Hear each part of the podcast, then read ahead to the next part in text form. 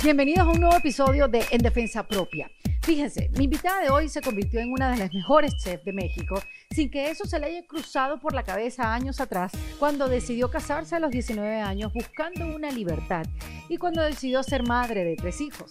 Mi invitada de hoy es una de las más reconocidas chefs de México, dueña de dos restaurantes de San Miguel de Allende, pero ¿cómo uno se convierte en una de las mejores siendo autodidacta? Bueno, pues eso me lo cuenta Marcela Bolaño en este episodio de En Defensa Propia.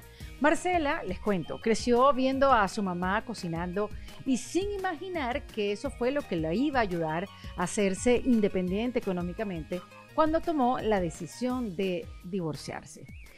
Les cuento que Marcela es una mujer que siempre ha estado en la búsqueda de su libertad y aunque eligió caminos que no la acercaron ni una pizca a esa libertad que tanto buscaba, pues con el tiempo fue encontrándose y alineándose con sus deseos y que a punta de mucho trabajo comenzaron a aparecer las oportunidades y esos momentos que ella llama mágicos comenzaron a, cambiarle la vida, no solo profesionalmente, sino también personalmente, ya que Marcela tuvo que enfrentarse hace ya algunos años a eso de explicarle al mundo que se había enamorado de una mujer y que ese amor no le hizo dudar ni un segundo y que lo defendió ante todo. Hablando de defendernos, acá les quiero invitar a que se hagan miembros de la comunidad de En Defensa Propia, un espacio donde mensualmente tenemos encuentros en vivo con nuestras invitadas, talleres en línea también con nuestras invitadas sobre diferentes herramientas que aprendemos en los episodios del podcast. También hay videos, reflexiones, material exclusivo de los episodios, códigos de descuento y entre muchas otras cosas. Así que bueno, si quieres unirte a esta comunidad, pasa por endefensapropia.com, le das al botón de comunidad y ahí podrás ver todo lo que tenemos preparado para el mes de septiembre y todo lo que hemos ya creado durante todo este año y un poquito también del año pasado. Bueno, a ver, ahora sí los voy a dejar con Marcela Bolaño, quien en esta conversación me cuenta qué fue lo único que le hizo sufrir en su reinvención personal. También me cuenta en qué etapa de su vida se encuentra y qué piensan ahora sus tres hijos de ella, de sus logros y de su libertad, que al final sí la consiguió en defensa propia. Bienvenida en Defensa Propia, Marcela Bolaño. ¿Cómo estás? Muy bien, Erika, gracias. Muy contenta de estar aquí contigo. Bueno, yo también feliz porque pudiste hacer un tiempo, porque sé que la vida de las chefs son vidas ocupadas, son vidas exigentes, ¿no? Y, que tengas este tiempo para conversar con nosotros y contarnos de tu vida, para mí es una alegría. Además que tenemos una, una amiga en común que queremos ambas Ay, sí. Muchísimo, que es Alejandra Llamas. Adorada, adorada Alejandra Llamas, de verdad.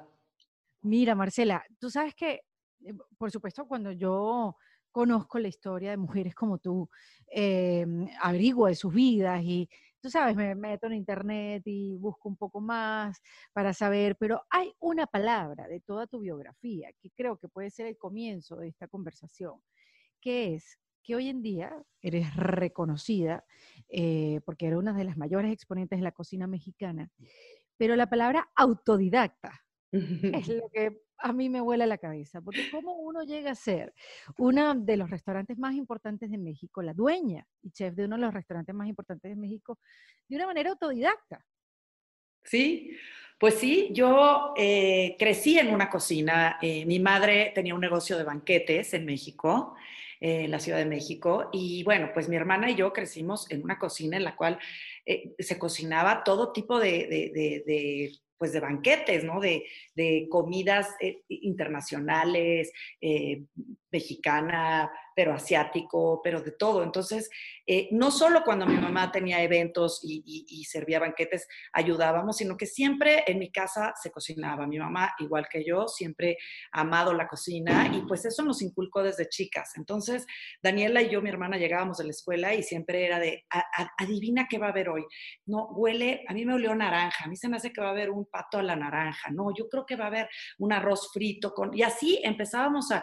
Y claro, la música que siempre mi mamá ponía música, entonces con la música y la comida crecimos como en una armonía de verdad increíble, porque si, estaba, si, si, si escuchaba, no sé, Edith Piaf, estaba, estaba cocinando algo francés, ya sabes. Sí. Increíble. Entonces, bueno, pues así crecimos. Eh, yo, yo me casé muy joven, me casé a los 19 años. Entonces, bueno, pues me dediqué a mis hijos. Eh, tuve a, mi primera hija, Camila, muy chica. Pero te casaste como a los, o sea, por favor. No, una bebé. años, una bebé. Una bebé. Ahí no hubo una, unas familias que querían que esto sucediera. Eras tú que no. esa edad. Yo siempre fui una eh, persona muy libre, no sé, como que de pronto las ataduras y el eh, no puedes llegar más tarde de tal hora y no sé qué, y, y yo siempre fui pues muy, muy, muy intrépida. Qué buena esa palabra. Sí, sí, muy intrépida y me encantaba salir, ver amigos y, y, también fui muy noviera, también me encantaba este, tener a mi novio y todo esto. Y, y pues yo creo que llegó un punto en el que dije, ya, me urge casarme para ser libre, ¿no? Y muchas veces confunde uno, ¿no? El, la libertad, porque dices, o sea, para ser libre me voy a casar, ¿cómo, no? Sí, sí, qué dicotomía. solo me cambié de, pues, de de cárcel. pues de jaula, digamos, ¿no? Porque, pues sí, me, me caso muy joven y, quiero pues volar y, pues de pronto mi marido, en ese, o sea, mi, ex marido ahora, pues no tenía esa misma visión, ¿no? Este, claro. Entonces. Porque, pues ¿cuál, era tu idea? Casarme y ya soy libre, fuera del yugo de papá y mamá. Exacto.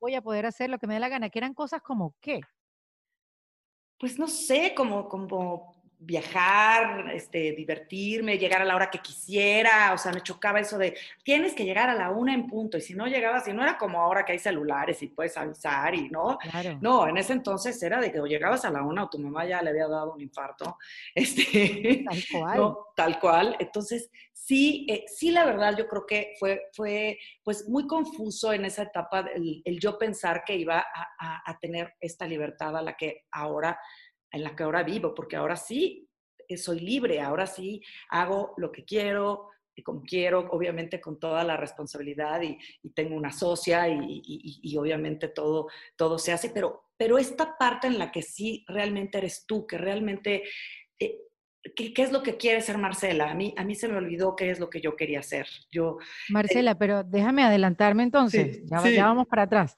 ¿Eso te llegó por la edad o por tu momento de vida? Eso de ser realmente tú, de hacer realmente lo que quieres. ¿Te llegó? Pues yo creo que sí, me, me, llegó por la edad, me llegó, como te dije, tuve a mis hijos muy chica, o sea, Camila la tuve a los 19, a Tito a los 21 y a Jerónimo a los 28. Entonces, pues yo ya a los 28, que era una chavita, ¿no?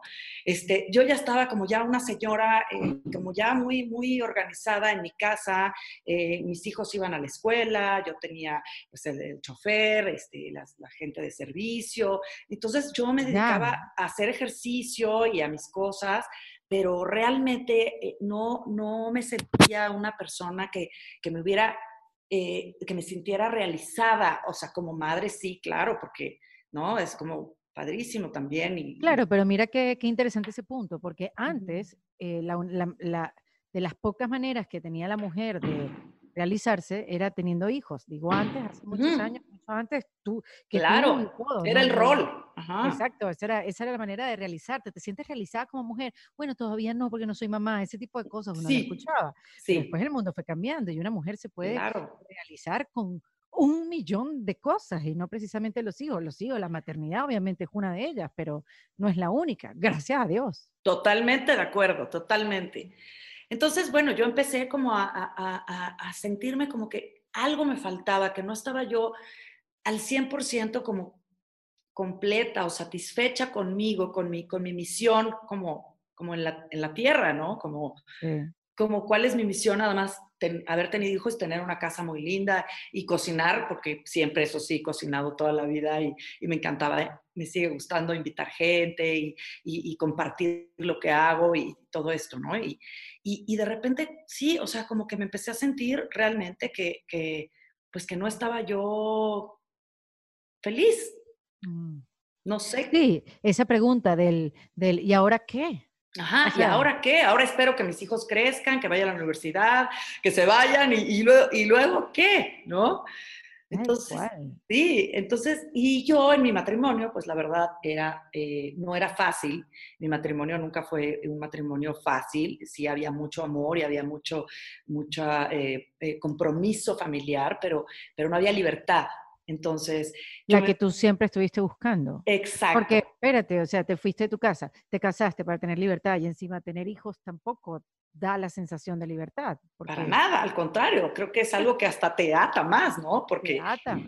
porque yo me dediqué al 100% a mis hijos y, y, eso es algo que jamás me, ni me arrepiento ni nada, lo disfruté muchísimo y soy súper niñera y me encanta, este, me encantó esa etapa de mi vida, pero sí creo que es importante tener en cuenta que cuando tomas esa decisión y tomas esa responsabilidad, hay algo más importante que eres tú, porque si tú no estás completa y tú no estás eh, feliz al 100, pues esa misma energía y esa mismo lo, perciben tus hijos, ¿no? Claro, sí. Sí, de que algo no estás completa, ¿no? Entonces, sí, pues yo me empecé a sentir, la verdad, muy em, como, como un poco prisionera, ¿no? Como de, de, mi vida y, y, pues me empecé a, a, dar cuenta que eso no era lo que yo quería, ¿no?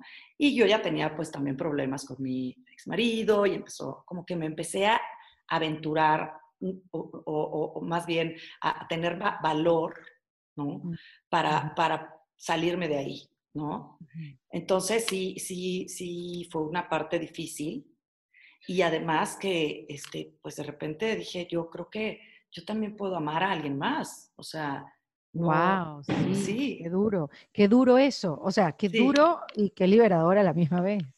Sí, sí, sí, es fuerte, es fuerte, fue un proceso dificilísimo y, y, mis hijos estaban chicos, o sea, tenía Jero, el más chiquito tenía siete años, ¿no? Y, Camila y Tito eran unos adolescentes.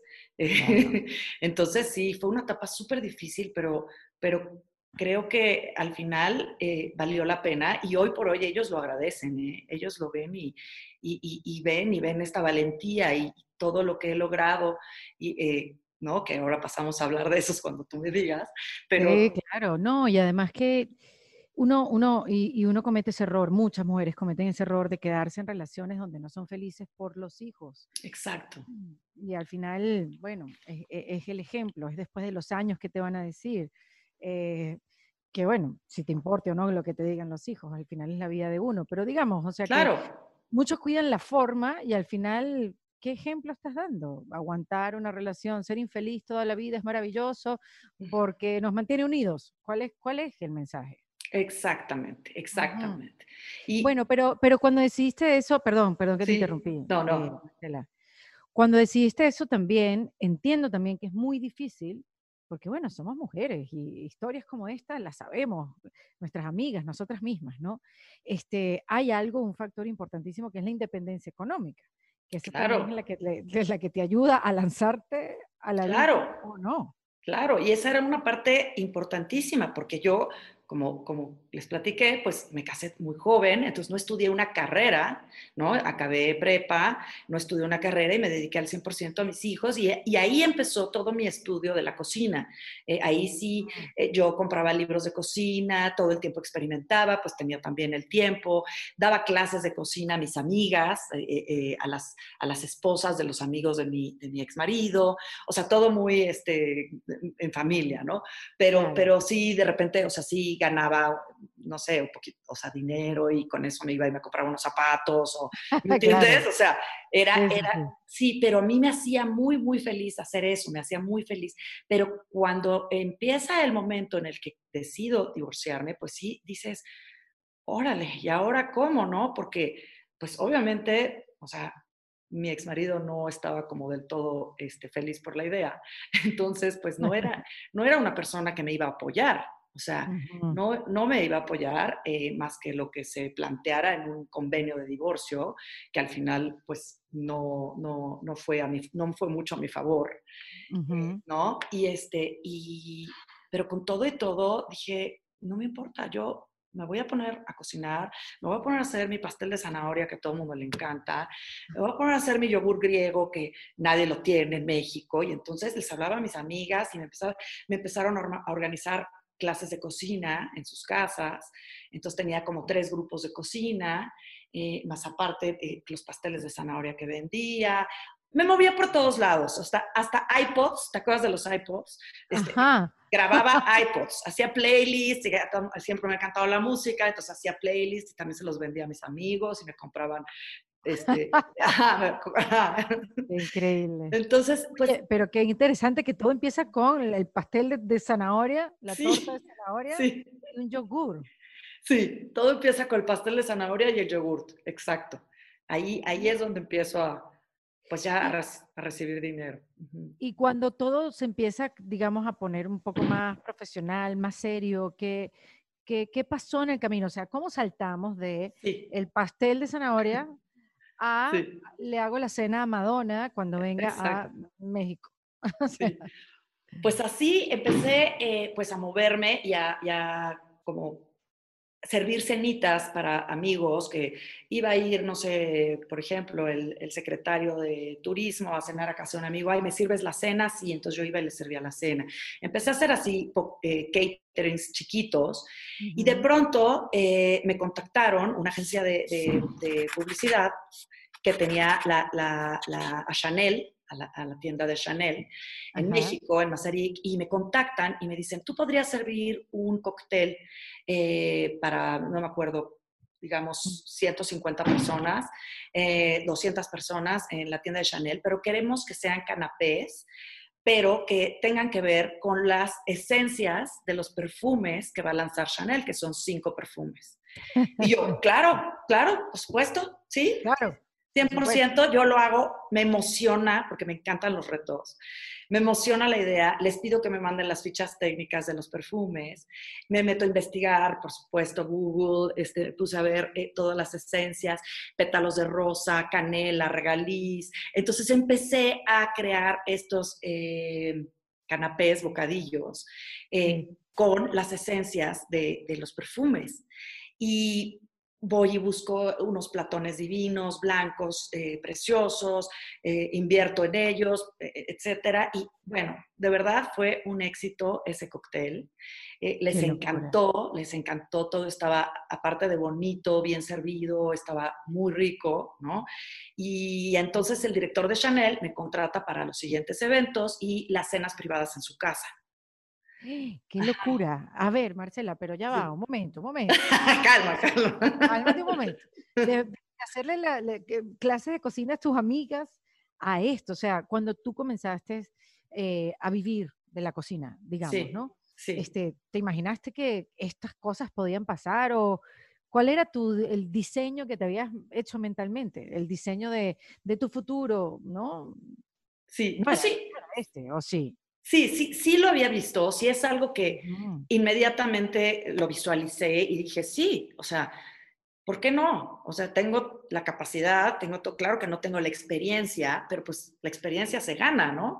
Entonces, pues yo tenía 35 años en ese entonces y, este, y dije, pues tengo todo para hacerlo y me voy a aventar porque soy muy valiente. Ya veo. me moría de miedo, sí me moría de miedo y tenía mucha inseguridad también. Eso no quiere decir que yo siempre he sido valiente. Y, no, no, no. Yo tenía mucha inseguridad. No me sentía, mm, ¿cómo te diré? Eh, muy capaz para muchas cosas. Eh, eso era algo que, que, que que fue parte como del divorcio, como esta parte en la que no te valoran o no te, no te, eh, nunca te reconocen, digamos, eh, lo, lo, que haces bien, sino lo que haces mal. Entonces, sí estaba yo con una autoestima, la verdad, bastante baja, ¿no? y, y, pues con todo este show que sucedió a través de mi divorcio, pues fue difícil y no, no fue nada fácil, pero con todo y eso, pues me, me, salieron pues la, la, la fuerza para, para para intentarlo, ¿no? Y, ¿Cómo, cómo, ¿Cómo te ayudaste para surfear esa inseguridad, Marcela? ¿Cómo? Porque, a ver, uno puede decir que sí a proyectos y somos valientes, pero ¿cómo transitamos el proceso? Porque podemos sufrir el proceso claro. por decir que sí, claro. la mayoría de las veces. Claro. Este, estuve eh, yendo a terapia, la verdad, eso me ayuda muchísimo. Y una de las cosas para mí que fue, creo que la, de las herramientas más importantes fue la Kabbalah. Ah, ¿en serio? Sí, la Kabbalah. El, el, centro de Kabbalah en México, yo por alguna razón caí ahí, fui a una plática este, introductoria y conecté de inmediato y dije, y no tenía dinero para pagarlas, ¿eh? O sea, tuve que así hacer cielo, tierra y mar y pedirle a un amigo prestado y, ya sabes, eh, para, para, poderlas tomar, pero sí siento que, que, fueron algo que me, que me, porque sí necesitas agarrarte de algo, ¿no? O sea, necesitas herramientas, porque cuando no tienes toda esta, eh, pues, parte espiritual o esta parte, porque no es lo mismo tener una religión y ser, eh, ¿no? Este, devoto a una religión, ¿no? Eh, esta parte en la que te reconoces, es la, esta parte en la que te vas hacia adentro de ti y, e inspeccionas y ver qué es lo que está pasando y por qué tienes esta carencia, ¿no? De, de, de, de de, seguridad y de autoestima y de todo esto, pues viene de muchos lugares, ¿no? De mi infancia, mi padre murió cuando yo era muy chiquita, o sea, muchas cosas que, que vas tú eh, en la vida y no te das cuenta que hay que resolverlas. Resolverlas, ¿no? O sea, hay que prestarles atención. No es nada más, este, están ahí y ya, pues ya se murió y ya, ¿no? No, yo tenía un eslabón perdido ahí, eh, ¿no? Nunca fui al funeral de mi papá, nunca. Entonces yo, yo, hasta pensaba que a lo mejor estaba vivo y me había abandonado, ¿no? ¿Por qué? Porque eras muy pequeña para ir al funeral. Exacto, nunca me llevaron. Mi, padre y mi mamá tuvieron un ah. accidente y a mi papá lo enterraron y mi mamá seguía en el hospital. No le habían dicho ni siquiera que había muerto. ¡Wow! ¡Qué duro! Sí. fuerte.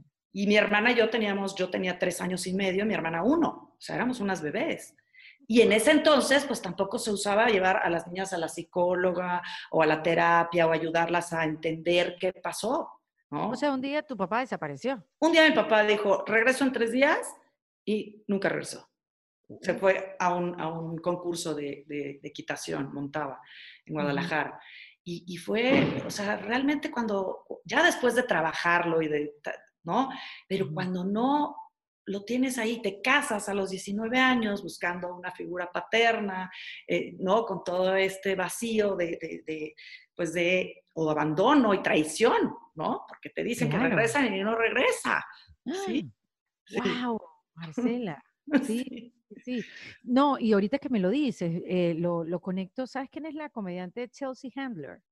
Sí. Eh, comediante americana. Ella tiene una historia parecida y ella ha hablado mucho de ella en los últimos tiempos, porque antes no lo hablaba, que su hermano se fue de hiking eh, y le dijo que ya venía y ella le dijo para ir con él. Y le dijo que ya venía y, y, ella tenía como nueve años, creo. Y nunca volvió porque tuvo un accidente y lamentablemente murió. Pero lo conecté con esa historia porque son sí, como son relaciones que como que no se terminan, como que queda ese capítulo abierto y uno mismo le tiene que dar final. Le tienes que dar final, exacto, exacto. Eso, yo, yo lo conecté también cuando vi la película de Coco. Eh, de, de, Disney, pasa lo mismo, el papá le dice que va a regresar y nunca regresa porque se muere. Entonces yo así, ay, yo lloraba y lloraba. Y bueno, yo creo que todos lloramos con esa película, ¿no? Pero, pero encima, o sea, si yo decía, claro, o sea, es que es un abandono, ¿no? Mm. Y no le dimos la importancia, ¿no? En el momento, y te digo, yo me casé a los 19 años y cuando me fui de luna de miel dije, a España, acuerdo perfecto, mis abuelos eran españoles, o sea, seguro me encuentro a mi papá y seguro nos abandonó y me dijeron que estaba muerto, o sea, Imagínate. Wow, Marcela. Sí, no, Además que claro, en esa época me imagino, en, las familias, ahí habían temas que no se tocaban. Ah, no, no, no se hablaba. Y no sé qué, Amancio, mi papá se llamaba Amancio. Amancio, sí, no, este sí, eh, pásame la azúcar, por favor, ya sabes. O sea, era tema que no se hablaba. Digo, mi mamá sí nos hablaba de nuestro papá, obviamente, y siempre nos contaba, y hasta la fecha nos sigue contando las mismas historias, que es de risa, porque son las mismas. ¿No? Pues estuvo casada cinco años, o sea, mi madre tenía 28 años cuando se quedó viuda, y mi papá 32, o sea, eran pues, dos chavos. Increíble, e, el morral, digo, el backpack ah, que uno trae, ¿no? Sí, el costal que uno va cargando y, y sí, este, pues ya después de muchos años de trabajar, se, te vas desbloqueando, ¿no? Cuando vas trabajando todas estas cosas y entonces, entonces sí empieza a suceder lo que quieres que suceda, porque si no es muy difícil, o sea, Claro, porque tomas las decisiones con ese bloqueo, tomas decisiones con ese peso, sin darte cuenta. Obviamente son cosas inconscientes. Uno no quiere que le vaya mal en la vida. Pues claro no, porque pensaste lo que, que era lo más lo mejor. importante que podías hacer, lo mejor que podías hacer a esa edad. Y así tantas cosas que hacemos cada uno de nosotros, ¿no? Sí, Este, pero, pero darse cuenta, eso como dices tú, y, y trabajarlo, y a partir de ahí sí buscar. Tú sabes que el otro día me lo dijeron en un capítulo de podcast, te lo comparto, a ver si sí. lo puedo decir más o menos igual, que dice que había una frase que decía, mm, eh, esta, esta muchacha me está contando que esta frase decía, ah, uno vive dos vidas, la primera y la que te das cuenta cuando, y la que vives cuando te das cuenta que te queda una. Sí, Qué sí loco. es cierto, sí es cierto, te lo juro. Yo sí, Sí. yo sí, sí, lo veo que yo siento como que renací en esta vida, porque sí, mi, mi vida dio un giro increíble y, y- ¿Y sentiste cuando renaciste fueron como un cúmulo de acontecimientos? yo creo que yo sí sentí este, este, sí, cuando renací. No, pero sí, tienes razón, eh, fue- es como un cúmulo de, de- de- renacimientos, porque te vas dando cuenta y dices, esto, y ahora esto, y entonces, y, y vas viendo cómo avanzas, ¿no? Cómo dejas de repetir ciertos patrones, cómo avanzas, cómo se desbloquean caminos. Yo como digo que, siempre digo que es como que surge la magia, ¿no? Porque, porque sí, es, es, es magia lo que, lo, que, lo que sucede cuando, cuando estás en esa, en esa frecuencia, ¿no? Y en esa energía de, de realmente hacer cambios importantes y, y, positivos para ti, para tu crecimiento. Pues sí. Y, y el, y el Kabbalah fue para ti entonces esa herramienta, digamos, que, que te ayudó a, a tu reencuentro, al reencuentro contigo Muchísimo. misma. Lo, lo entendí perfecto, hice como, como perfecta conexión y- y entendí hacia dónde era este. Y a partir de eso, pues ya seguí mi aprendizaje en muchas cosas, ¿no? No solo en la Kabbalah, pero, pero sí, siempre, siempre fue mi, mi, mi herramienta, mi primera herramienta y lo cual agradezco muchísimo, de verdad que, que la tuve. Ahora, y, y, mm, sí, porque es bueno hablar de esas herramientas que, que utilizamos a, a lo largo de nuestra vida, porque no las sabemos, no nos las enseñaron, no las aprendimos en la escuela, Exacto. este, y, y es bueno saber que necesitamos herramientas para transitar la vida y para no andar también viviéndola con una rabia, con una frustración, con un resentimiento, sino más bien irla diseñando para vivirla como realmente queremos. A mí me llama mucho la atención que tú fuiste buscando esta libertad, este, después te dedicaste ahora a hacer estos eventos, pero igual ya había libertad ahí o eras un poco también, este, estabas como sujeta o sometida a- al trabajo o era algo que sí te hacía sentir plena. No, sí, siempre me ha hecho sentir plena, ¿eh? Ahora que tengo dos restaurantes que digo, híjole, de repente me quiero morir, pero cuando estoy ahí y estoy cocinando y estoy, y es el rush del, de- del, del momento de una cocina, ¿no? El, el Hell's. Kitchen, ¿cómo me gusta? De verdad que sí, sí es algo que me, me, me siento plena y me siento feliz, aunque me siento cansada y de repente llego y digo, ay, ¿por qué no me dediqué a otra cosa, caray? Claro, porque ¿Ya es una sabes?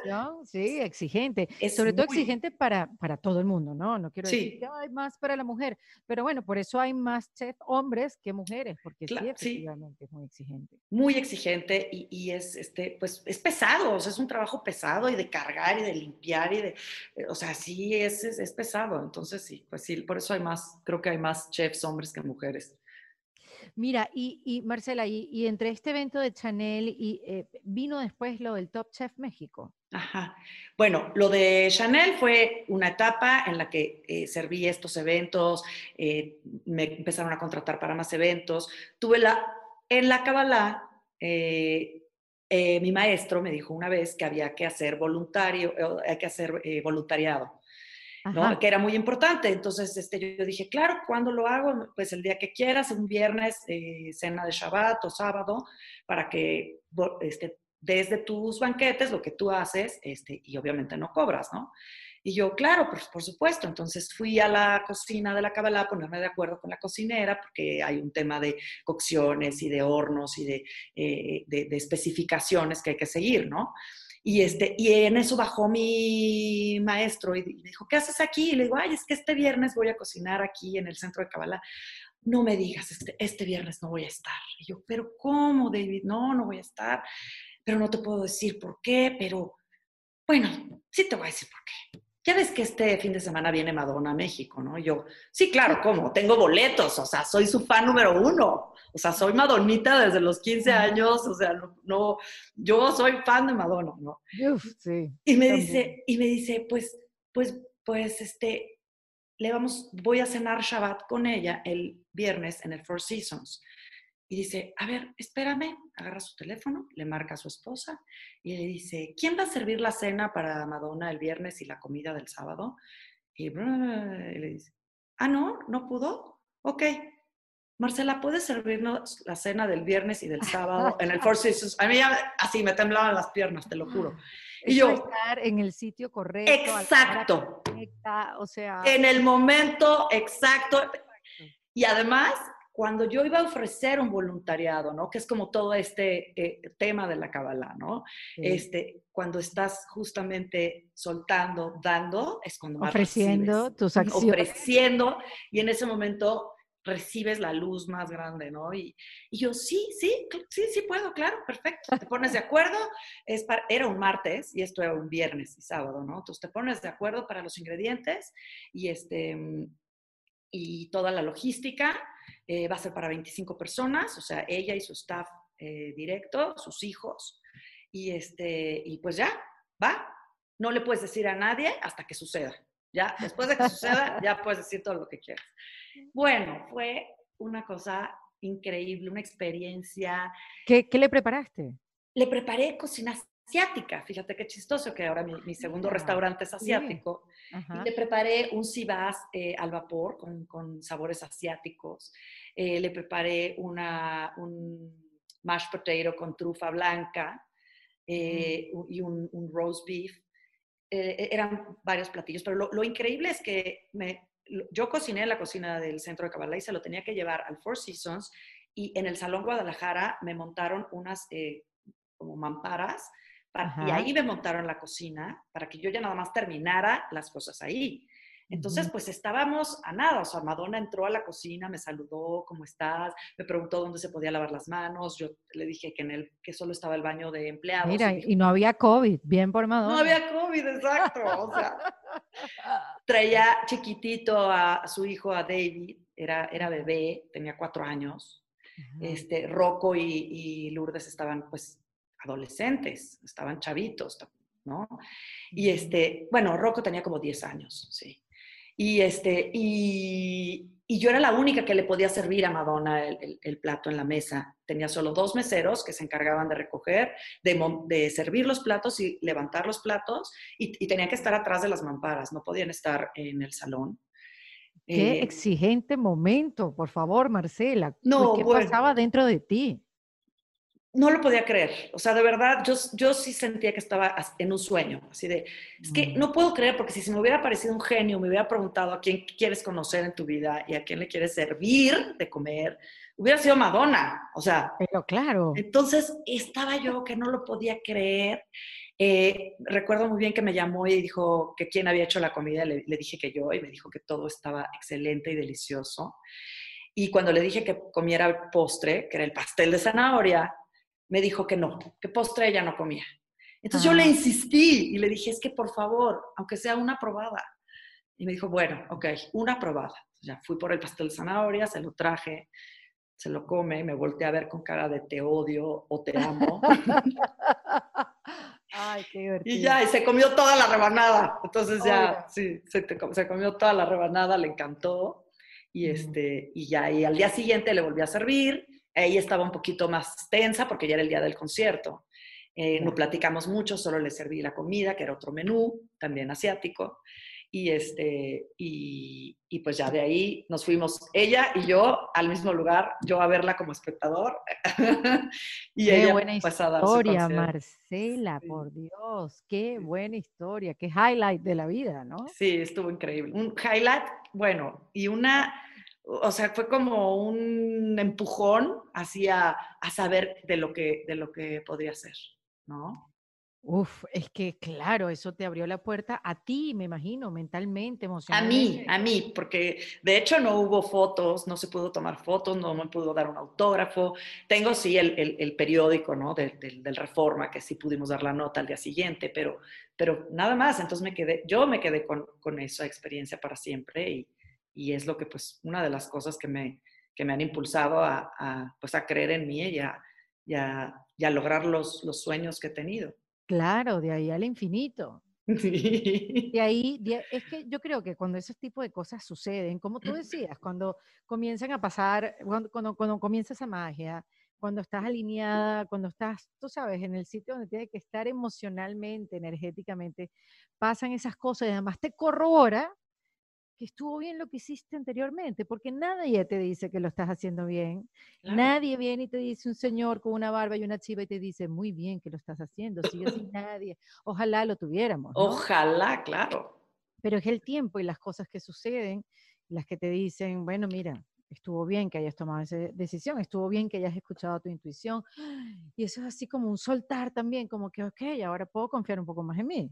Sí, y ahí es donde aparece Top Chef, que esa sí fue la, el reto más difícil de mi vida, porque yo no me sentía lista para ir a un, a un concurso de ese nivel. O sea, Top Chef es un nivel muy alto. Yo no tenía restaurante todavía.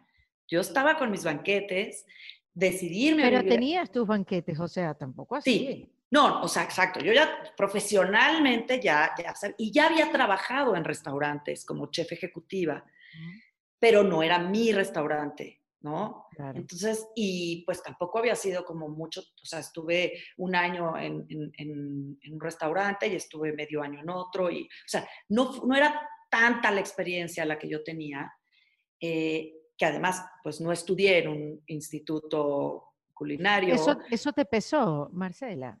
Pues sí te pesa porque al final pues son, son herramientas y son, y son este, conocimientos de, de, pues, de la, cocina es como la química, eh, cocciones. eh, entonces, pues es ahora sí que a base de prueba y error que tú misma cuando eres autodidacta ves si funciona o no. Entonces tienes que hacer, no sé, ya no lo estás viendo con un, un maestro o alguien que te está diciendo, jamás vayan a poner este, la mantequilla, el, no sé, el, eh, la pasta de hojaldre eh, caliente a, a, a, al horno. Lo primero que es que enfriar un poco para que no se infle. O sea, cosas así, ¿me entiendes? Cosas, cosas uh -huh. que, que, pues, entre que tienes hijos, tienes un divorcio, estás saliendo adelante, eh, no, pues tampoco tienes todo el tiempo del mundo como para estar en clases, ¿no? O estar en, claro. en, un, en, un, en, cursos. Yo tomé algunos cursitos. Claro. Me y ensayo y error, ¿no? Y ensayo y error. Entonces, me vengo a vivir a San Miguel de Allende para, con toda la intención de abrir eh, Marsala, ¿no? mi restaurante. ¿Después o antes de Top Chef? Antes. Antes. Es que me llaman para Top Chef cuando estoy a, a un wow. mes, o sea, a nada de abrir Marsala. Y me hablan en enero, por ejemplo, ¿no? Y yo, sí, mándame fotos y yo empiezo a mandar fotos y videos y todo lo que me piden. Pero yo dije, no voy a quedar. Yo, yo sentía que no iba a quedar. Entre 250 chefs escogen a 14. Y pues yo, la verdad, no me sentía todavía como con esa este, experiencia para que me eligieran como uno de los participantes de Top Chef con 250 claro. candidatos. Entonces, dije, va, yo lo mando, lo mando, y yo enfocada en abrir mi restaurante. Cuando se acerca el mes para casi abrir el restaurante, me hablan que me quiere ver el director de Top Chef, que quiere tener una plática conmigo en México. Y voy a esta plática y, este, y pues ya de ahí me, me, me hablan a un mes antes de abrir Marsala y me dicen Ay, no. que sí me no. escogieron. Y yo, pero es que yo no puedo, yo estoy abriendo un restaurante. Y me decían, no, pero es que te vas a perder la, o sea, Claro. La publicidad más grande del mundo de tu restaurante, o sea, gratis, no te la, o sea, no puede ser. Y yo, pero es, aplaza tu restaurante, ábrelo un mes después. Y yo ya estaba pagando nóminas, renta, eh, entrenando a la gente, todos en stand-by. Bueno, pero eso es una muy buena pregunta, porque tú supiste de cocina desde muy pequeña, tu mamá te enseñó, lo aprendiste en casa, para ti es un lugar conocido, para ti es un lugar común, perfecto. Pero entre saber cocinar y, ser una emprendedora y abrir un negocio y llevar una empresa, ¿qué, quién te lo enseña? ¿Qué, qué, pasó ahí? ¿Cómo tú te, te agarraste esa valentía? Pues así, así, así, así, así, que dije, va, órale. Y, soy muy observadora y siempre me ha encantado viajar e ir a restaurantes y, y, soy muy observadora y siempre veía y siempre, ah, mira, aquí por ejemplo, o sea, soy muy, no crítica, pero soy, o sea, muy, muy observadora y, y pongo atención en esas cosas y, y decía yo, pues sí puedo, nada más es cosa de, ¿no? De, pues ahora sí que de la lana, porque pues al principio necesitas dinero para poner una, para invertir y hacer un restaurante, ¿no? Este, en un principio teníamos unos inversionistas para abrir Marsala y se, se cayó esa operación, íbamos a abrir Marsala en México. Y se cayó esa operación y me volví a regresar al, al catering hasta que el momento cuando debe de ser sucedió en San Miguel de Allende, en el lugar que no podía ser mejor para el restaurante Marsala, que es un patio con los naranjos, con la fuente, con súper femenino, como, entonces eso en la Ciudad de México a lo mejor no, no iba tanto, ¿no? Entonces... Eh, sí, sí, es ver lo positivo cuando las cosas no se dan. No se dan. y mi hijo Jerónimo me dijo, ma, no la forces. No la forces. Cuando no es no, no la forces. Pero tú sabes que yo en esos momentos sí, yo no sé si te pasa, Marcela, ¿no? Que uno dice, verdad, yo en, en, cualquier aspecto de la vida, no, no lo va a forzar. Tú sabes, ¿por qué las cosas se dan? Pero en esos momentos me pregunto, ¿será que no estoy empujando lo suficiente? ¿Será que tengo que empujar más? O sea, esa, esa medida, ya lo tú trabajas con medidas, uno no la sabe, es como invisible. Es invisible, tienes toda la razón. Y dices, no la forces, pero entonces si no la forzo ya me estoy rindiendo, Exacto. ¿no? Ya no, ya no le estoy echando las ganas. Entonces, ¿hasta qué punto? Sí, creo que sí hay un punto en el que hay que soltar tantito y dejar que el universo también haga lo suyo, porque a veces somos demasiado controladores y, queremos que todo sea como queremos y de pronto, sí, cuando yo me he dado cuenta que cuando suelto, mm. algo pasa. Entonces, creo que sí, no hay que soltar tanto. No, pero es un buen consejo. Pero sí. término, tú usas el, término pizca, una pizca. Sí, una pizca de sal. Exacto, es como suelta una pizca. Suelta una pizca. al final tú nunca sabes si es mucho, si es poco, tú nunca sabes la cantidad. Totalmente. chef del mundo se tienen que poner de acuerdo, Marcela, ¿qué, ¿cuánto es una pizca? Exacto, sí, es que sí, una pizca es perfecto. Hay que soltar una pizca, sí. Así mismo, así mismo. Creo que así se va a llamar este episodio. Hay que soltar una pizca. hay que soltar una pizca, me encanta, ya, lo voy a adaptar. Eh, sí, ¿y qué pasó en Top Chef? Que, eso fue en pues 2017. Ya, sí, entonces eh, llego muerta de miedo, muerta de miedo, porque además yo me echaba todos los capítulos de Top Chef de la primera temporada y de todas las temporadas de Estados Unidos y de todos lados. Y yo decía, pero es que, o sea, es que yo no pico así de rápido. O sea, es que yo no, yo no soy así. Ahora ya lo hago mejor. Pero en ese, pero en ese entonces, pues no, o sea, casi, casi que yo picando con mi musiquita, la, la, la, toda lindo, ¿no? Este, muy así, ¿no? Y, y, ahí todo es velocidad, y ahí todo es este rush, y todo es este, ¿no? Estrés, porque sí, mm. es un reality, y no te dicen nada de lo que va a pasar. O sea, de hecho lo manejan de una manera que llegas y tú no sabes nada, te, te, te meten en un hotel, no conoces a ninguno de tus compañeros y hasta que al día siguiente llegas a las 9 de la mañana y los empiezas a conocer y... y claro, porque son competencias, ¿no? Bueno, porque es competencia. Pero ahorita que me acordé, son competencias, agarra todos los ingredientes, cocina, eh. tienes 15 minutos, hasta luego. Sí, así, así. Y unos retos dificilísimos. Y ahora de repente nos subieron un camión saliendo del hotel y, nos llevaron a la, central de Abastos. Tú sabes, la central de Abastos es el lugar, esto es como una ciudad, o sea, eh, donde llega todo el producto de, todo el mundo y de todos lados, de todo México, a, un mismo lugar y de ahí se distribuye y es una ciudad. Hay hasta escuela adentro, bancos y... ¡Qué locura! y, y ahí órale, agarra tu carrito, a ver un papel, busca todos los ingredientes para cocinarle al embajador de Vietnam, al embajador de Perú, al embajador de, de, ¿qué fue? Vietnam, Perú, eh, bueno, no me acuerdo, ahorita me acuerdo, y el, y el, y el secretario de, de México. Entonces, bueno, pues órale, córrele con el carrito, lleva las cosas. Acuérdate que tienes que cocinar. Teníamos que cocinar un platillo vietnamita, un platillo peruano, ¿no? Y el, y el otro platillo que no me acuerdo cuál era. Y bueno, unas matadas porque acabábamos destruidos emocionalmente, psicológicamente, que te meten a un, además a un camerino y ahí te tienen horas hasta que está listo el siguiente reto y ahora le vas para afuera y nadie dice nada. Y es una presión, es de verdad, es muy duro, es muy duro estar ahí. Y además yo con la...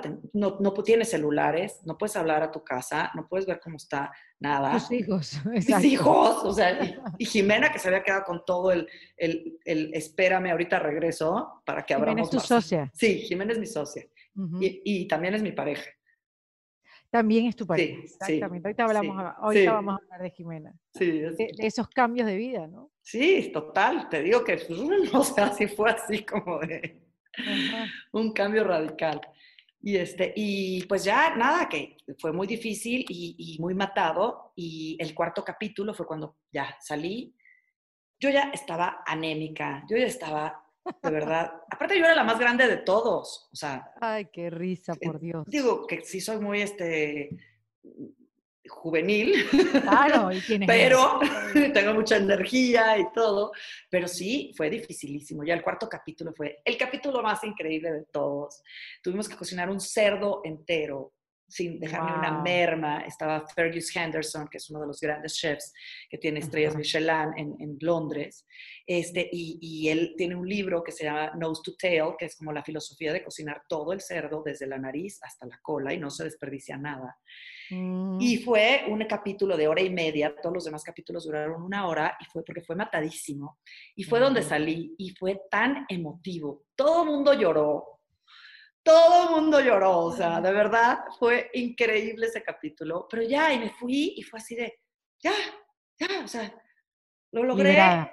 liberada y directo a llegar a San Miguel de Allende para abrir Marsala con una este, ahora sí que, haz de cuenta que fui a la guerra, ¿no? Y, te lo juro, preparada. para todo, ya todo lo demás ya no era nada complicado. Bueno, claro, es que te prepararon para abrir ese restaurante, para, para este, como tú me dijiste, Hell's Kitchen, es para, para comandar la cocina. Hell's Kitchen, exactamente. Y eso es, y eso es ser un chef. Al final, un chef significa ser un jefe. Es el jefe, es el jefe, es el que, el que organiza toda la orquesta y todo el, ¿Y, cómo eres como jefe, Marcela? ¿Cómo eres como jefa de cocina? Creo que soy muy barco. ¿Qué quiere decir eso? O sea, ah. que soy, lo que pasa es que soy muy, o sea, obviamente jamás trato mal a la gente, ni mucho menos, pero me paso de buena onda. Entonces, de repente empiezo ya a adoptar gente, casi casi me vuelvo su psicóloga, este, les enseño herramientas de la Kabbalah, les enseño, enseño herramientas del libro de Ale, del claro, porque, o sea, es que uno no se me, del de Ale llama, uno no se imagina, porque uno siempre tiene la imagen del chef gritón, histérico, exigente. Chef Ramsey. Chef Ramsey, ¿no? Que de repente sí me sale el Chef Ramsey. El otro día Camila, mi hija, entró a la cocina y dijo, no, mi mamá se volvió Chef Ramsey. Estaba, pero, pero es algo que se da en las cocinas. O sea, no, no, es, no es contra nadie, no es una agresión, no, jamás, vas a, jamás voy a, este, a lastimar a alguien, ni mucho menos, pero sí es de, que me lo pases, que, no me estés apurando, te estoy diciendo que te esperas, ya sabes, o sea. Contrarreloj. Contrarreloj, y me choca que me apuren o que entren los meseros y me digan, es que la mesa 15 no sé, es que nada, aquí no es comida rápida, aquí es, aquí se viene a disfrutar de la comida, entonces prefiero que se tarde el plato, pero que salga perfecto. Mm. Entonces, pero sí, pero soy, la verdad soy buena, soy una buena jefa. Oye, y en esa búsqueda del plato perfecto, digamos, el plato perfecto en, tu profesión, en tu restaurante, también estabas en la búsqueda del plato perfecto emocional, de esa, de esa pareja que después que te divorciaste, me imagino que, bueno, intentaste rehacer tu vida, lo que pasa es que hasta para ti fue inesperado cómo, cómo rehiciste tu vida amorosa. sí pues, o sea, literal, me, me, gustó una mujer, me, enamoré de una mujer. Y, fue muy, muy difícil porque, pues, no era algo que tenía yo planeado, no era algo que tenía yo consciente. Ajá, no, o sea, de verdad, no, no, no, no lo tenía consciente. No me asustaba, y, sí me llamaba la atención y decía, ay, qué padre, y veía parejas eh, de dos mujeres, ¿no? Y decía, ay, qué padre, qué increíble que existe el amor así, de, tan, tan libre, ¿no? Y, pues yo creo que eso pasó, eso pasó que, que, de hecho cuando, cuando Camila, mi hija, me lo pregunta y, le digo que pues que me pasó esto y me dijo, le dije, yo creo que soy un ser muy libre y, pues esta libertad me hace amar a quien yo quiera, no importa si es hombre o mujer, ¿no? O sea, al final es, es, es, yo decido, ¿no? Y, pues así me pasó y... Y, y hubo mucha transacción, transacción cuando digo, hubo mucha conversación interna, transacciones, negociaciones internas, tú contigo misma, porque bueno, sí.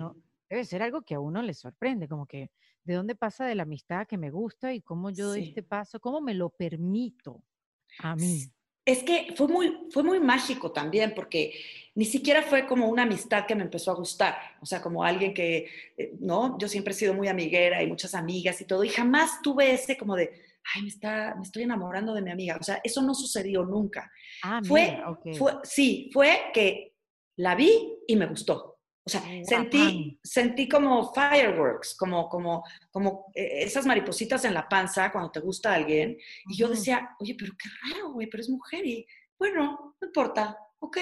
O sea, como que estaba muy en paz conmigo y al revés, lejos de asustarme, me daba emoción, me daba emoción. O sea, me daba mucha emoción decir, ay, wow, qué padre. O sea, esto sí es totalmente nuevo, ¿no? Esto sí es, esto sí es realmente algo muy diferente a lo de, ¿no?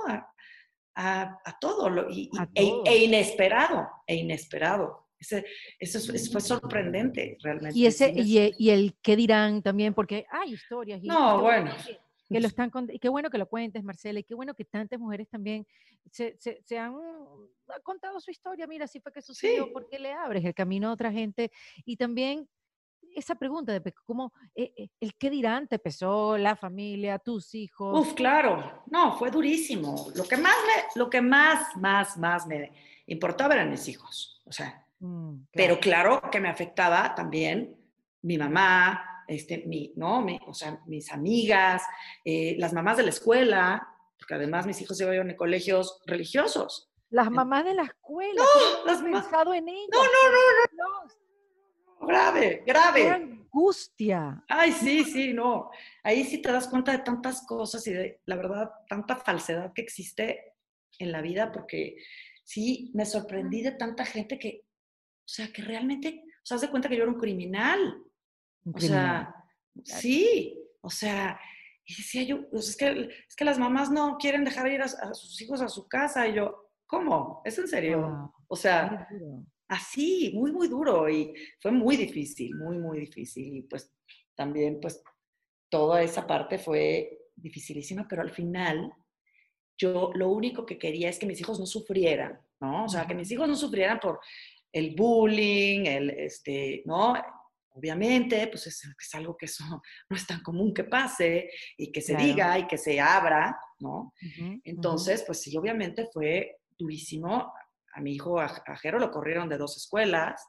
Este, y, por eso, bueno, me imagino que no te lo dijeron directamente. No me lo dijeron por eso, pero fue, sí, o sea, en el momento que encontraron una excusa, va para afuera, ¿no? Qué fuerte. sí, y en primaria y así, cosas.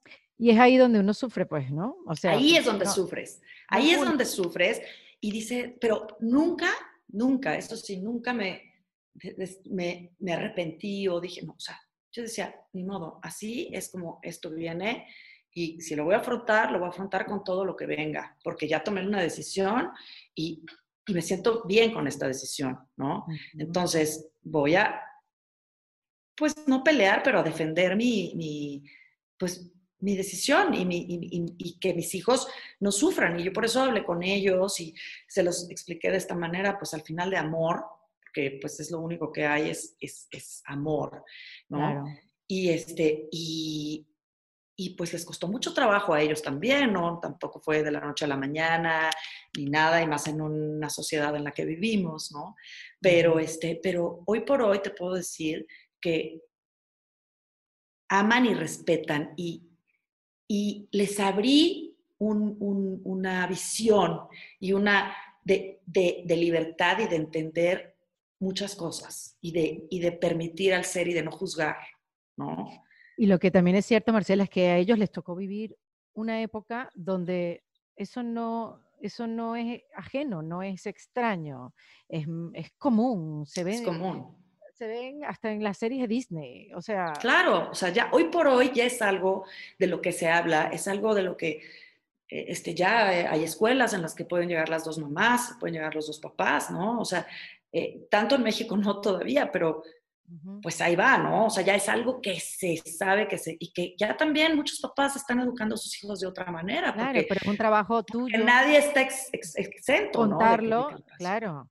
Es un trabajo tuyo contarlo, es un trabajo nuestro aceptarlo, es un trabajo nuestro hablarlo, normalizarlo. Claro. Claro. Que, que, que, Así que no sea un tabú más, ¿no? Porque vamos a estar señalando.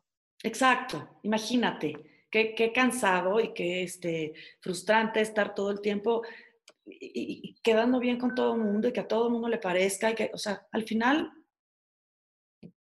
¿no? Pues, es una vida, ¿no? Sí. Que hablábamos hace un ratico.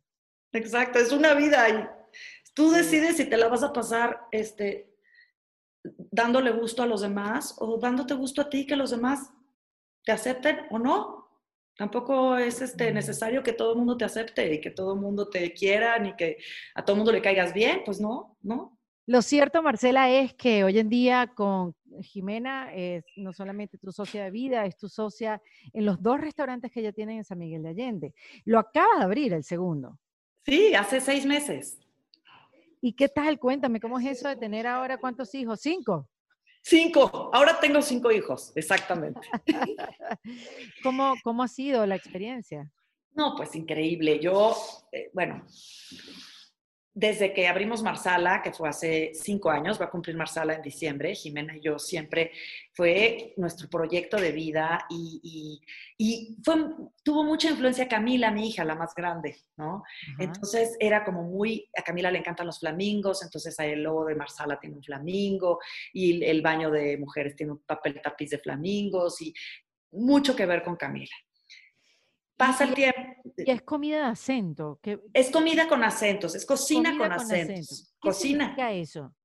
Ahí te va. Eh, yo toda la cocina que he aprendido durante mi vida, también tuve una etapa que aprendí mucho en Grecia. Mi madre tiene una casa en Grecia, en Hidra y mi hermana se casó con un griego y viven en Grecia, y entonces toda la cocina, mis abuelos españoles, entonces yo voy tomando de un lugar a otro platillos de mi infancia, platillos que, me, que, me, que, me, que han sido memorables, y yo los hago con mi estilo y con mis acentos. Yo le llamo acentos a las palabras en, en el español que se hacen, la gente que no escribe con acentos a mí de pronto me, me, me desespera, soy muy para los acentos, porque además mi abuelo era catedrático de la lengua, lingüista, entonces yo creo que lo traigo en la sangre, eh, toda esta mm. parte de, de, los, de escribir bien y la ortografía, pero los acentos cambian totalmente una palabra de significado, ¿no?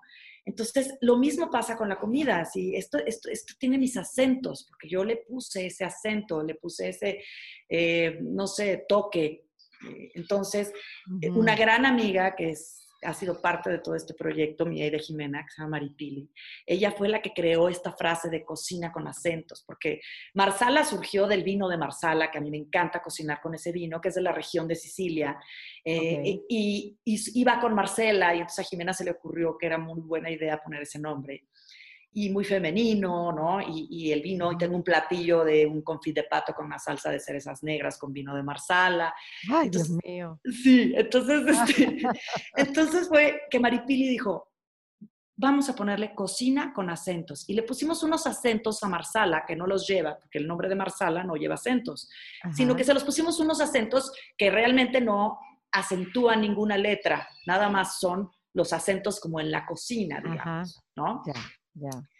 Y entonces, bueno, tenemos Marsala, todos mis, mis, platillos son, obviamente, todos son creaciones eh, mías y creaciones de, como te dije, de platos memorables con mis acentos. Y de repente empiezo, nos fuimos a Vietnam hace tres años, Jimena y yo, un viaje a Vietnam, a Cambodia, Asia, Tailandia, y yo siempre amé la cocina asiática y me quedo enamorada de los platillos asiáticos. Regresan, regresamos y le digo a Jimena, tenemos que abrir un restaurante asiático en San Miguel porque no hay. Y es importantísimo. Entonces empecé a meter platillos a Marsala asiáticos, que de repente ya me di cuenta y estaba yo ya convirtiendo Marsala en un restaurante asiático. El pho, el famoso pho este vietnamita, que es esta sopa deliciosa. Entonces, de pronto yo creo que te lo juro que lo lancé al universo o, o algo pasó, porque en plena pandemia nos busca el dueño de un hotel que quiere abrir un restaurante y que se quiere asociar con nosotras. Y entonces yo le di, y yo le propongo, ¿puede ser asiático? Me dice, pues tú qué propones, porque yo confío en ti y confío en que tú llevas aquí ya establecida, sabes cómo funciona San Miguel, eres una gran chef de San Miguel, ¿no? Claro. Reconocida y demás, eh, con prestigio y con, pues lo que tú digas, lo que tú digas, eso hacemos. Y entonces que me suelto y dije, va, y empecé a crear el menú asiático eh, de, de Koujin, que Koujin significa acento. Acentos. ¡Ay, qué maravilla! En, en mandarín, en chino. En, en mandarín, as Koujin significa acentos. Entonces, y ahí tiene toda la influencia Tito, mi hijo, el segundo, porque él, él en otra vida fue chino, él vivió, ah, de verdad, ama, de, de hecho vivió seis meses en Shanghai y, este, y le encanta la comida asiática y siempre está haciendo ramens y cosas y, y me empezó a dar muchas ideas y, mamá, ¿por qué no le pones aquí, le pones acá? Entonces, es como Tito, Koji. Entonces, como tengo otro hijo que es Jerónimo, entonces todos dicen que me falta otro restaurante. Pero yo ya digo que... Esperando y que bueno, ¿cuándo va a ser la hora del mío? Exacto. Pero como, como fue el pilón, o sea, el pilón quiere decir que fue después de muchos años, ¿no? De, Sí, Camila sí. y Tito se llevan dos años y a Jero le llevan siete y nueve. Entonces yo creo que sí va a esperar un poquito más, porque sí está. Me parece, me parece muy bien. Hay que darle su justo tiempo. Oye, Marcela, si pudieras decirme en qué etapa de tu vida estás, así como Picasso tuvo sus etapas. A ver, ¿cómo- ¿qué eh, podrías Pues, describir, ¿no? esa sí. etapa de tu vida? Mira, estoy en una etapa, ubicas como cuando está la tormenta, pero el barco está increíble, ¿no? El barco está perfecto y está la tormenta y, y ya lo único que quieres que pase es que acabe la tormenta para disfrutar de ese barco, porque sí hemos pasado por mucha pues, turbulencia igual que todos y, y- Sí, y fue muy duro esto que todavía no termina, pero bueno, ha sido duro y, muy desgastante, ¿no? Pero al mismo tiempo con, con la oportunidad de abrir un lugar nuevo y, y de tener dos lugares exitosos. Pero sí estoy un poco como ya ansiosa por ver ya los frutos, ¿me explico? Claro, Porque claro. justo cuando viene esta pandemia, llevamos tres años de Marsala, que es cuando ya empiezas a ver los frutos y ahora otra vez, unos tres escaloncitos para atrás otra vez, sí. ¿no? Entonces sí, estoy como, no quiero usar la palabra cansada, porque no es cansancio de, ya, Estamos cansada". todos cansados, ¿no? Digamos. sí. Pero estoy- en una espera y la espera también, Sí, la espera sí. cansa. la espera cansa y Mm, ya vimos la luz, ¿no? Al final del túnel, pero, pero ahí sigues todavía, ¿no? Como que Sí. todavía no se deja de mover. Entonces, sí, sí es una etapa que creo que eh, de mucha creación, de, mucho, de muchas cosas buenas, pero que están en el proceso, ¿no? ¿Y, y, y cuál para ti fue el aprendizaje mayor de la pandemia, Marcela? El no tomar, eh, como, como take it for granted, ya sabes, como tomar todo, como valorar muchísimo nuestra, nuestra vida, nuestra, nuestra libertad, el poder eh, da- también ver hacia adentro, ¿no? No estar como todo el tiempo, eso nos hizo cambiar mucho, el estar encerrados, el estar, este, digo, para muchos, Sí. para- ¿no? Como, como también darte ese momento, no estar todo el tiempo de, ahora voy allá, y ahora voy allá, y ahora para allá, y ahora para acá, y de repente, ah, no, o sea, nunca descansas. Eh, eh, Yo medité desde el principio de la pandemia, llevo meditando todos los días, Qué bueno. y sí me ha Te servido. quedó un hábito, te quedó un hábito de la Me quedó un pandemia. hábito de la pandemia, la meditación, 100%. Sí, y lo Qué agradezco bueno. muchísimo. Sí. Marcela, tu historia de reinvención es increíble, increíble, súper inspiradora. Gracias por, por abrirte, por contarnos un pedacito, porque sé que hay mucho pues, en ese camino, pero, pero una historia increíble, de verdad, Marcela. Ay, Muchísimas muchas gracias. gracias. No quería despedirme sin antes preguntarte que nos dieras tres tips para reinventarnos. Creer en ti, creer en ti es lo más importante que puedes hacer. sí. No tener miedo, porque el miedo paraliza y el miedo no te deja hacer más cosas. ¿Qué pasa? Nada. Si no te sale, como dices, si falló, pues lo vuelves a hacer. O sea, tampoco pasa nada, ¿no? no este, creo que, creo que eh, quererte, valorarte, no tener miedo y pa'lante. Pues, Me encanta. Y pa'lante. no, pa'lante. Arrieros somos y en el camino andamos. Así mismo es, así mismo es. Oye, pues mira, me has dado una muy buena razón para visitar San Miguel de Allende. Ay, Mm, Sé que es un lugar espectacular, pero ahora me has dado la razón. No, me encantaría recibirte aquí, Erika, de verdad. En Marsala o en, los dos y en dos. Sí. Así va a ser, increíble. querida. Ay, qué gusto. Y, y bueno, ahí está. Ay, Supieron, ya supieron su historia. Marcela Bolaño, acá en Defensa Propia. gracias, Erika. Muchos Gracias, besos. querida. Espero verte pronto. Sí, te aviso, ya nos escribimos. Ya estás. Muchas Vale. gracias. Gracias, Marcela. enorme. Esto fue en Defensa Propia y te invito a que te suscribas en cualquiera de las plataformas que lo ves o lo escuchas para que no te pierdas de ningún episodio. Es producido por Valentina Carmona con la asistencia de Nilmar Montilla. Fue editado por Adriana Colts Fermín con música original de Para Rayos Estudios. Yo soy Erika de la Vega y recuerda que esto lo hacemos en Defensa Propia. Hasta luego.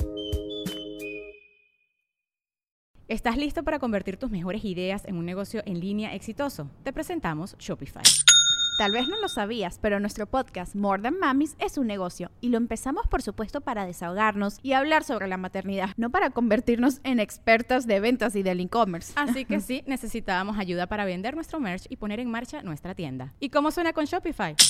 Llega otra venta. Shopify es la plataforma de comercio que está revolucionando millones de negocios en todo el mundo. Ya seas un emprendedor desde tu casa o desde donde sea, Shopify es la única herramienta que necesitas para iniciar, administrar y hacer crecer tu negocio sin dificultades. Con Shopify puedo gestionar pedidos, envíos y pagos desde cualquier lugar, brindándote toda la información y estadísticas de tus ventas al detalle. Regístrate para un periodo de prueba con tan solo un dólar al mes en shopify.com barra sonoro, todo en Ve a shopify.com barra sonoro para llevar tu negocio al siguiente nivel. Shopify.com barra sonoro.